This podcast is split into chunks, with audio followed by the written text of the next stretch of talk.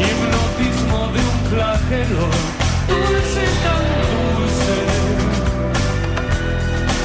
dulce. Estamos con el señor Pato Smink, siendo las 11 y 54, y estamos escuchando al señor Cerati, ¿sí? ¿Correcto? ¿Qué nos trae entre manos? Eh, tengo un, un tema, un par de reflexiones un poco capaz, no sé si polémicas, pero cosas que no se hablan mucho, ¿viste? Ajá. Eh, que tiene que ver con, la, con el ocaso del rock como hegemonía. Bien, me interesa Mm. el tema. Bien. Eh, porque, o sea, yo soy parte de una generación, tengo 34, ¿no? Sí, Yo siento que los, es, eh, nacimos entre finales de los 80, principios de los 90. sí, Vivimos por un lado, o sea, pudi- como vivimos en los 90, Mm. el momento donde más se exportó rock a nivel latino- eh, latinoamericano, en- y justamente una idea todavía de rockstar, ¿no? Mm. Que podía desafiar los límites y que no tenía que realmente transar tanto, capaz. Medio, medio vinculado a esta idea de trabajo ideal, ¿no? Sí. Como alguien que simplemente hacía lo que quería. Mm. Charlie tirándose de un- de un hotel y saliendo Sí, bien. sí. Entonces es como gente que vencía las reglas cotidianas, total, ¿no? sí. Eh, que esto también se. Esto se conjuga también con que era la época pre-MP3, por ejemplo. Entonces se vendían muchísimos más discos, había como superávit. Imagínate que un- hacer un disco puede salir un dólar, venderlo lo vendían a 25. Entonces había 24 Mm. dólares de ganancia ahí. Realmente había como una como un, como un exceso de. O sea, ese- esos excesos de los rockeros se podían.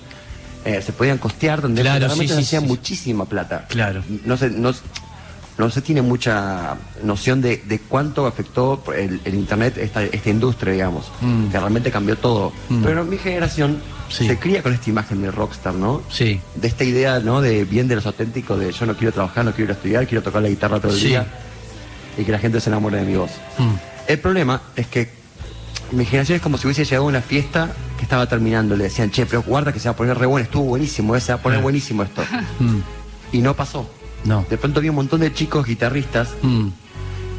y no había gente con interés en la guitarra. Literal, esto, está- esto pasó literal, ¿eh? A Como ver. que si ves el, en estadísticas cuántas guitarras eléctricas se venden desde los 90, va- viene bajando desde esa época. Mira. Excepto en las navidades, que la gente como compra guitarras para sus familiares. Sí, Pero digamos, entonces es como toda una generación que se cree con, e, que se cría con esta, con este imaginario de, de poder pegarla desde el rock. sí.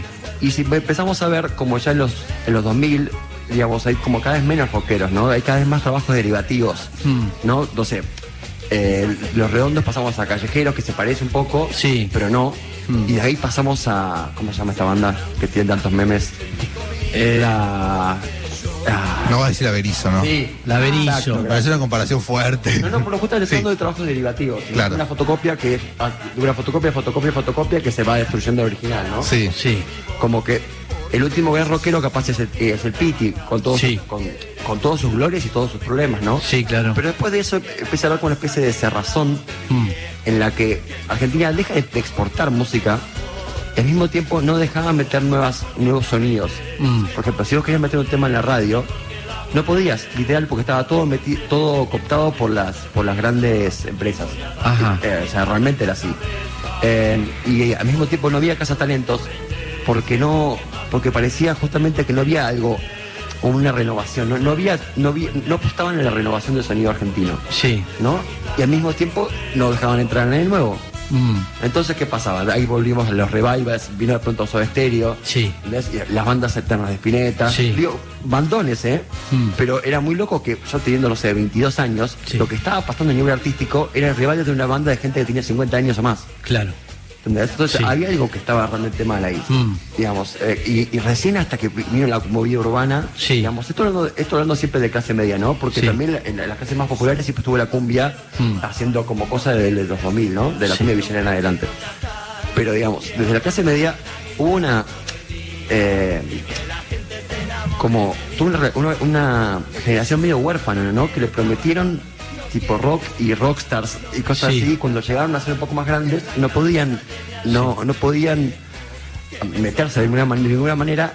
Y al mismo tiempo YouTube no era lo suficientemente fuerte como para que pa- pa- aparezca algo desde afuera de los medios. Sí. Tuvo que, tuvo que ser recién en 2017 que empezó toda esta movida del urbano y todo eso. Sí. Pero ¿qué pasó entre el 2005 y el 2017? ¿Qué pasó? Esa es mi pregunta. Mm, ¿Entendés? Cu- cu- ¿Viste el, el típico momento donde una revolución, Sí. Mm. como fue el rock, se vuelve hegemonía y después busca la elección indefinida sí, y, y como que destruye todo lo que está alrededor? ¿No? totalmente. Pero igual está todo, todo detenido eso, ¿no es cierto? Todo sí, esa- es que ya, ya, ya cambió. como- ¿viste? Siempre hay un hablamos. momento. Eh, Sí, sí. o sea, para cerrar, siempre hay un momento donde lo que es hegemonía vuelve a ser de nicho. Pasó con el jazz, pasó con el tango. Sí. Digamos que en un momento era lo que se escuchaba en la, en la calle y después Sí. empezó- no es que se murió, Sí. pero sí pas- salió de ese lugar, ¿viste? Sí, sí, y puede volver a hacerse como Obvio. elitista, algo así, Sí. ¿eh? como el jazz y eso, es verdad. Todo se transformó en otra cosa, todo cambió y cambió muchísimo.